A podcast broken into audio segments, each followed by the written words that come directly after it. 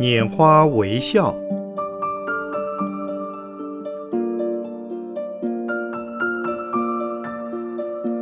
圣严法师著。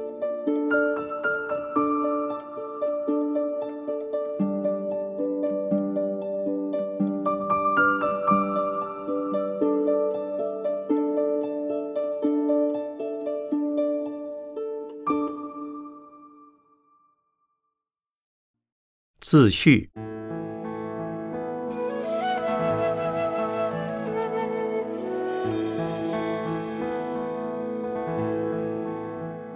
本书拈花微笑，从其性质而言，实是禅的生活的续集。距禅的生活的问世已整整两个年头。此期间，我没写成其他新书，可见不是多产。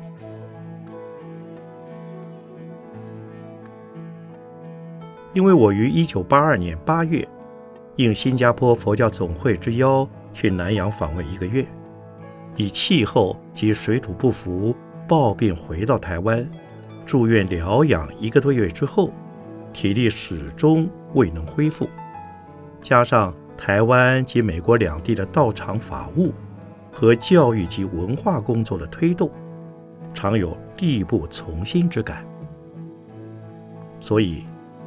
在此以前，是主动的要讲要写，以其能使更多的人获得佛法的利益。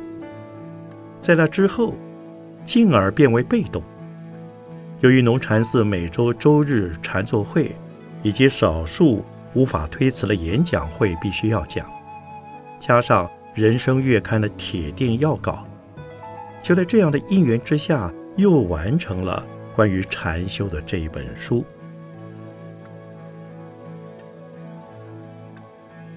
本来一个专精于禅修生活的人，不宜多涉人事及文字。虽然古代的伟大禅师们多有道场以接众安众，并且通达经教以方便化众，而像我这样以推动佛教教育文化。与禅修方法并重的人，实在不是传统禅师的行范。虽然像日本禅宗史上的伟人道元及白隐，是两位以多病知名的禅师，但绝大多数的禅者却能与人以铜筋铁骨、体魄健壮、山庭月质的印象，而我个人。只因得到一些修持佛法的受用，往往能够处于身心劳累而不厌烦，事虽多而心自宁，气虽虚而不浮躁，体虽弱而不苦恼的状态，常怀静悦而少惹私欲，成事不为己，失败无所损。偶尔仍有烦恼习性在心中现起，幸而。我时以惭愧心自立，故能瞬息消逝。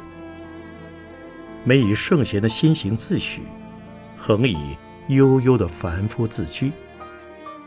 禅宗故为顿悟法门，我的立场则讲求层次分明，用以自警。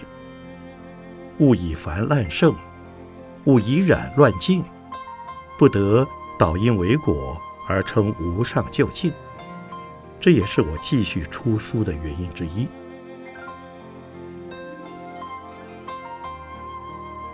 本书共收二十四篇稿子，其中中国的维摩诘庞居士曾发表于《狮子吼月刊》。禅的修行与体验在于《菩提树》杂志，愚者均系在《人生月刊》。刊载过的文章，其中正篇二十三篇，除了佛法无边讲于加拿大，因缘国法是为台北原社的妇女团体所讲，禅的修行与体验讲于台北市的中国佛教居士会，其余都是由农禅寺禅坐会的讲稿修订而成，性质大致相近。多半都是贴切着现实生活而谈禅法的修行，仅少数几篇诚意比较深入、组织比较紧密，但也尚无一篇是让人看不懂的文字。有人将同一篇文字一读再读，均有新的领会。对我自己而言，也有同样的作用，因我要求自己的言论务必要有精义及足语的依据。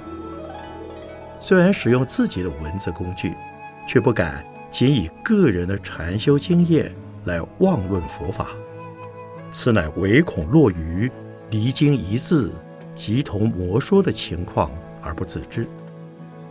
故在重读自己的讲稿时，既有知物修正的好处，也有温故知新的利益。出书故为读者，更是为了帮助自己。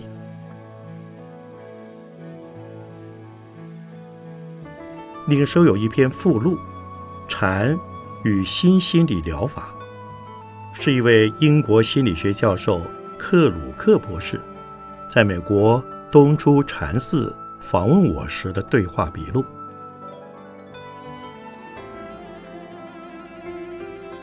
纵看本书，是以浅近的语文表达常人都能看懂的佛法，由基础的佛学常识到专门的禅学思想，由一般生活中实用的禅学修养到长期专修的禅修境界。做了层次化的介绍。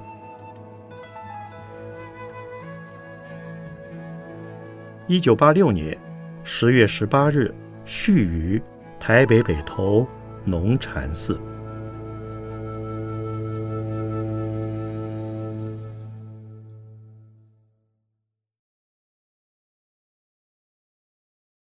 佛法无边。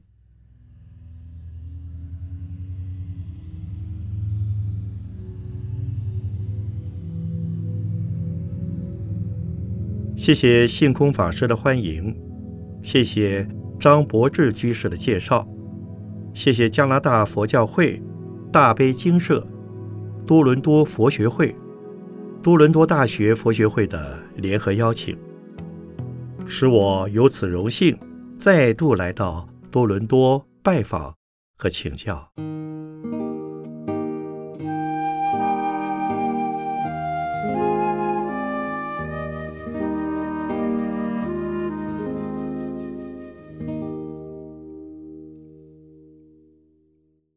法与佛法，俗说佛法无边。相对的说，世法就是有边的了。但是不能离有边而谈无边，故亦不能离世法而谈佛法。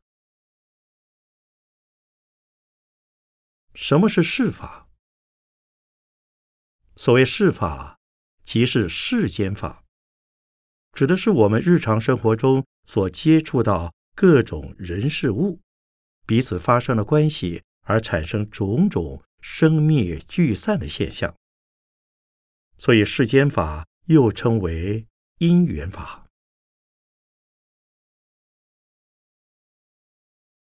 例如，男女结合是因缘法。生下孩子是因缘，主体为因，客体为缘，彼此需要结合，所以彼此为缘，互为主体而又互为客体，便是相互为因，也是相互为缘，因此而有了结婚生子的结果。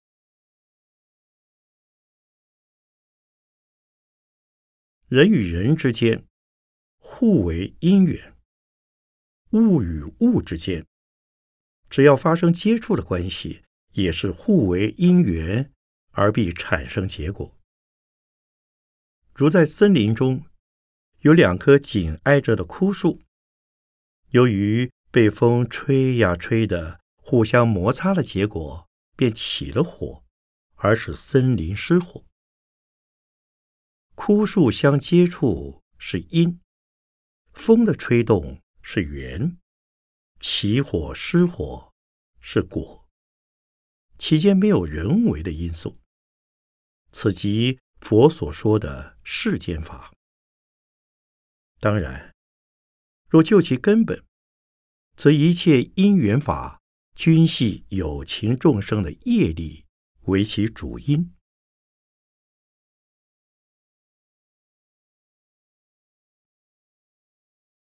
世间法可分为三等或三类：一、自然的物理变迁，也就是众生所处环境的现象；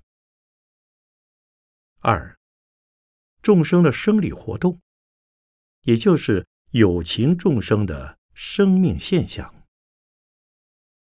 三、众生的心理活动。也就是人类心念的生灭现象。现在逐一加以说明：一、物质世界是我们生存的环境，也就是地球；或者扩大点来说，是太阳系乃至银河系。而银河系是我们所知道的。这个宇宙中距离我们最近的一个大范围，但是世间法既是因缘法，就不会永远不变。此所谓变，不仅是地球与太阳的公转或自转，而是它们的完成、出现与毁坏、消失。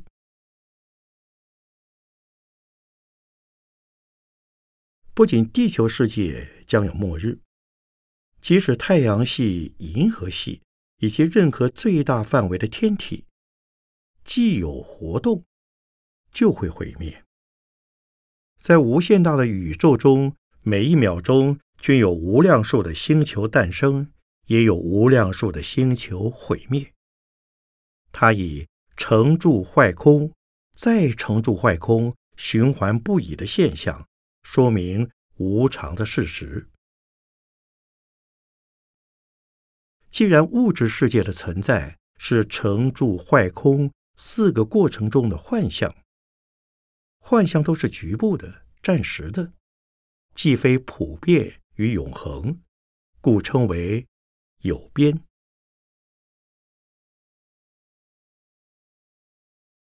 二，众生的生理活动。称为生命现象。生命的过程是从出生到死亡，在这之间，身心的痛苦和障碍称为病；秒秒分分的新陈代谢称为老。在中国，据说有一些长生不死的仙人，但是那也只限于传说。道家所说的不死之术。尚未真的成为事实。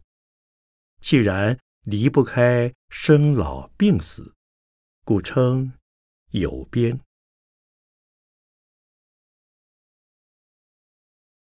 三，众生的心理活动，又称为心理现象。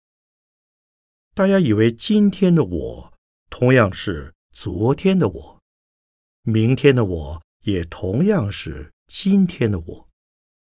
其实，不仅生理在变变不已，我们的心念也是生生灭灭，从来不曾停留过。前念不同后念，前念消灭，后念升起；后念升起，而同时前念消失。普通人是没有发觉这一点的，要有修行的人才会明白。而且修行的程度越高深，觉察心念起灭的现象也就越为细，故有一刹那间九百生灭之说。心念的由生至灭的中间，尚有住与意的阶段。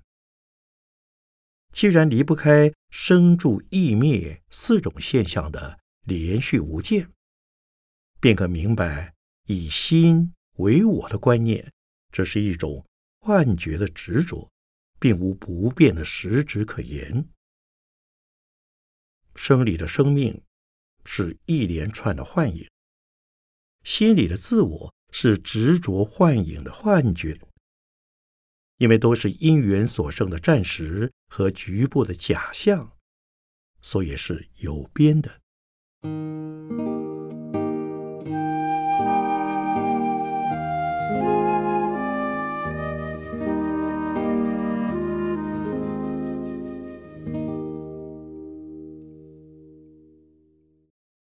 什么是佛法？佛法就是解脱法。但是有很多层次，有浅，有深，有更深的。而佛法的解脱不仅是最深，而且是最究竟的。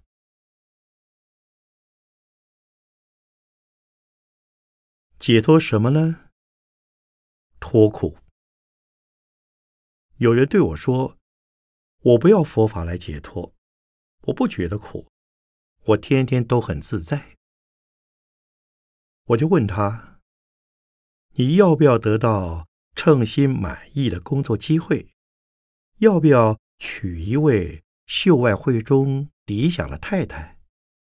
要不要生个把有出息的孩子呢？”他说：“假如做得到的话，通通都要。”我说。那么你想要什么？是否就像天人一般，思时得时，思衣得衣，随心所欲，都能得到呢？他说：“当然不能，我还没有成仙呢。”我说：“对了，你要高薪高职的工作，要不要努力呢？”他说：“要。”我说：“努力是否辛苦？”他说：“当然。”我说：“你为追求美惠的太太，是不是一下子就能追到手呢？”他说：“一下子就追到了女孩子不够味，经过千辛万苦追到，才能回味无穷。”我说：“你追太太追得好辛苦啊！”他说：“现在已经追到了，辛苦已经过去了。”我问：“你太太生了孩子，从呱呱坠地直到长大成人，要花多少心血呢？抚养不易，教养尤难，对吗？”他说：“是的，没有做父母之前。”不会知道父母的辛劳，教养孩子是件苦事。总观来说，天下父母心就是苦心。不过，孩子也为我们家庭带来了很多欢乐啊。我说，你讲来讲去，还是苦时多，乐时少啊。请问诸位，你们苦不苦啊？合理的苦不是坏事，只要我们知苦而接受苦境的锻炼。菊花傲霜，梅花耐雪，受苦的代价便是美好的前程。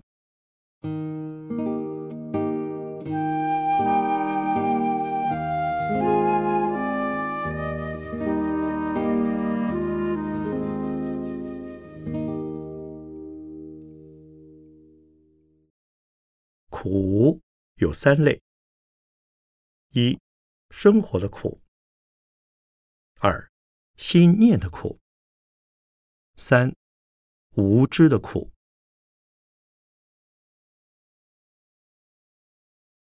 一、以修善积德解脱生活的贫病之苦。佛法教我们修善积德，多做好事，结果可以。大富大贵，身体健康，家庭平安，眷属和乐，受人爱戴，诸事顺利。这就离开了身体病痛，也离开了夫妻吵架、儿女不孝顺、找不到工作，以及遭人轻视、得不到帮助等的苦楚。请问诸位，你们之中哪一位的家里从来没有吵过架的？请举手。又请问，俗语说“家家有一本”，什么难念的经啊？是不是《阿弥陀经》《金刚经》，或是观音菩萨普门品呢？我希望你们家家都念《阿弥陀经》《金刚经》普门品，那么那本难念的经就会容易念得多了。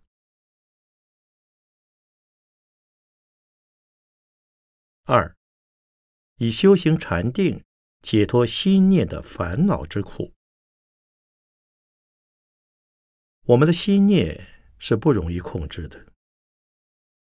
昨天在多伦多大学演讲后，有位西方人问我：“无法让生活步调走上有纪律的人，能不能从佛法得到帮助？”我说：“这是通常每一个人都会发生的问题。”我们不能控制自己，明明知道不应该做的，他却做了再做；不该想的，他却自然而然的想了又想。有时候能控制不去做，却不能控制不去想。失恋者、失眠者最能体验这种痛苦。是酒是烟，是偷盗是邪淫者，乃至。是偏食者都会有这种心不由己的痛苦经验。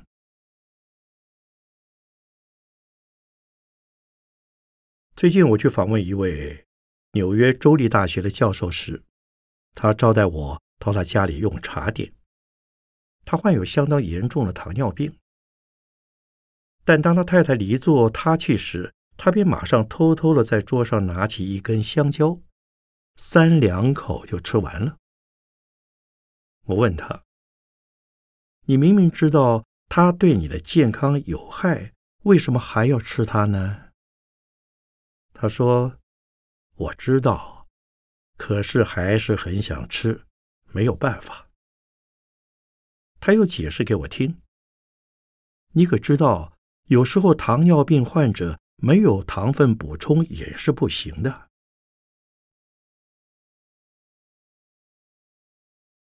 我想在座的你们，大概多是这种人吧。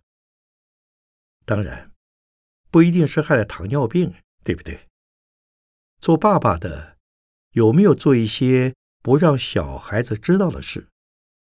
应该让小孩子对爸爸有一个好印象，对吗？可是，你绝对不是你孩子印象中那样好的爸爸。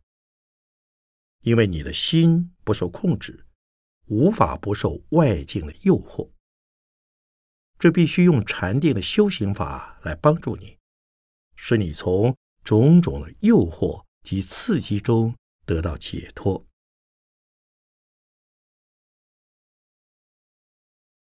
三，以修行智慧解脱愚痴之苦。佛说。三界众生是可怜悯者。为什么？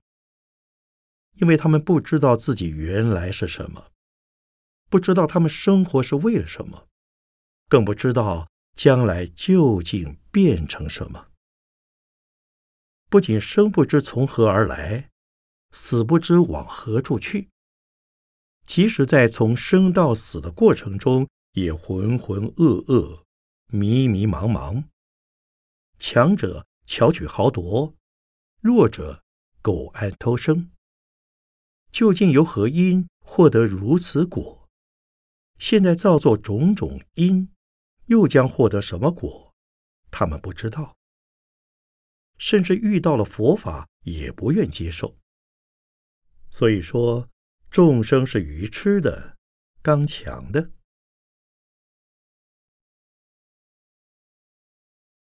愚痴者承认愚痴，尚不算坏；聪明人不以为自己愚痴，则更加可怜了。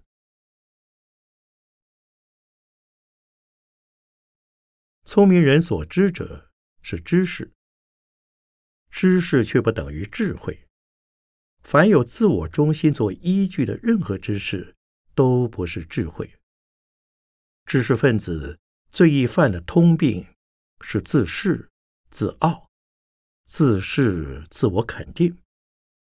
这些虽是对于自身所持学问及见解的信心所不可或缺者，却是一种。坚固的执着心态，既有所执着，便远离了智慧。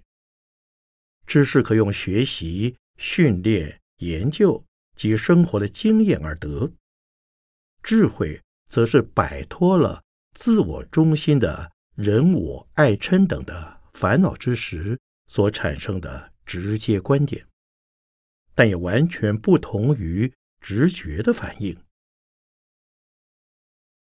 直觉是不分青红皂白的，智慧则青是青，红是红，黑是黑，白是白，粒粒分明，清清楚楚。只是不把自我放到所接触的事物中去，也不把事物和自我对立起来，故无所谓主观，也无所谓客观，无我无相。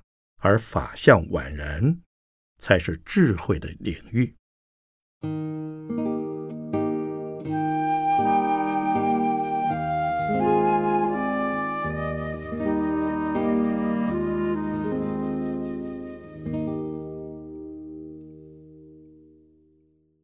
什么是因缘法？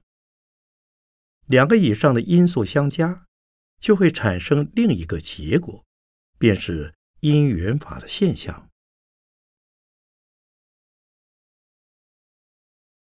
从善的一面看，因缘促成事物之间的统一与和谐；从恶的一面看，因缘制造事物之间的冲突与矛盾。然而，不论是统一与和谐，或是冲突与矛盾，无非都是暂时的。虽属暂时，也不能说它没有。故从因缘的假合看，无一不是空；若从因果的事实看，又无一不是有的。知因缘法，可以不执着；明因果法，则需要广种福田，而不得为非作歹。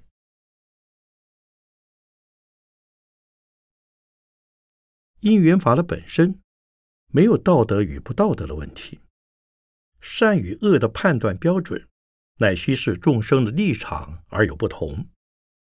例如，有人隔山观虎斗，两虎相斗，不死即伤。对此两头或死或伤的老虎而言，相斗的因缘造成伤亡，乃是大不幸的恶事。可是，对于那位隔山观虎斗的人来说，此一因缘不仅除了虎患，可能还轻而易举的平白发了一笔虎皮及虎肉的横财，当然是好事。可是，所谓善与不善的道德观，仅就人的立场而做标准是不公平的。毒蛇猛兽。古来的人皆以为可恶，但今天的文明社会，也有许多人能够易位而处，因为那些捕杀野生动物的人更加可恶了。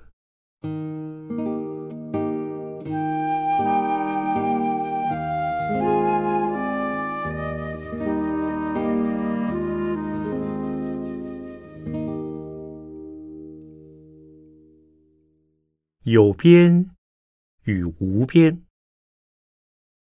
边是界限、范围、领域、阶段等的意思。从空间讲，这个讲堂是七千平方英尺；虽然很大，但仍限于此数。四面的墙壁、门窗，便是它的边际。从时间讲，这一次的演讲是自下午两点至五点。除了主持人的欢迎词、主办单位的介绍词，还要留四十分钟给诸位发问。我能利用的不足两小时。王明仪君的粤语翻译又占了其中的一半。真正由我演讲的时间实在太有限了，这叫做有边。只要有空间与时间的范围。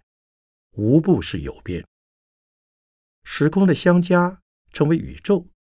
不论它有多久、多大、多短、多小，均未脱出有边的世间。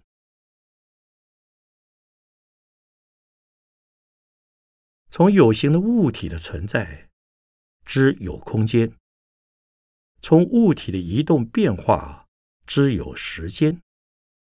从时空所得的经验之累积，称为知识。时空既有限，知识当然也是有限。知识限于执着、空与有、善与恶、对与错的两边。凡为有限，便不能无敌。为之无我无相，不取不舍，史称。无边无限。佛世有一位大学问家，他以为世间学问无不尽知，而且精通，甚至将他的脑袋及肚皮用铜箍箍起，怕其学问过多而发生爆炸。他听人说佛陀是一切智人，是大觉智者，他很不服气。便去找着佛陀辩论。他对世尊说：“究竟是你知的多，还是我知的多？让我们来比一比。”佛陀问他：“如何比法？”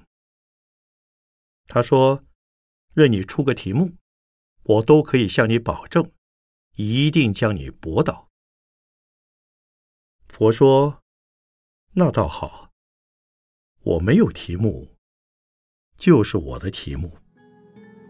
你来辩驳吧。结果，那位大学问家竟然黔驴技穷，瞠目以对，无法测知佛陀的智慧究竟有多高深了。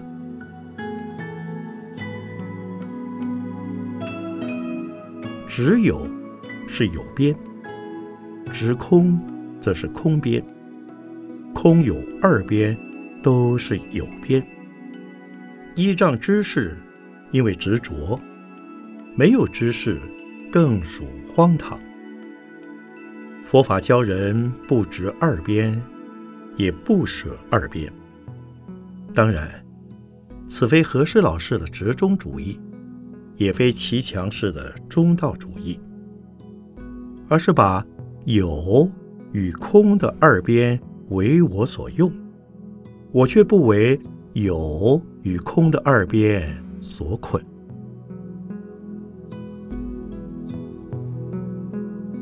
一九八四年十二月十六日，讲于加拿大湛山精舍，张继成居士录音整理。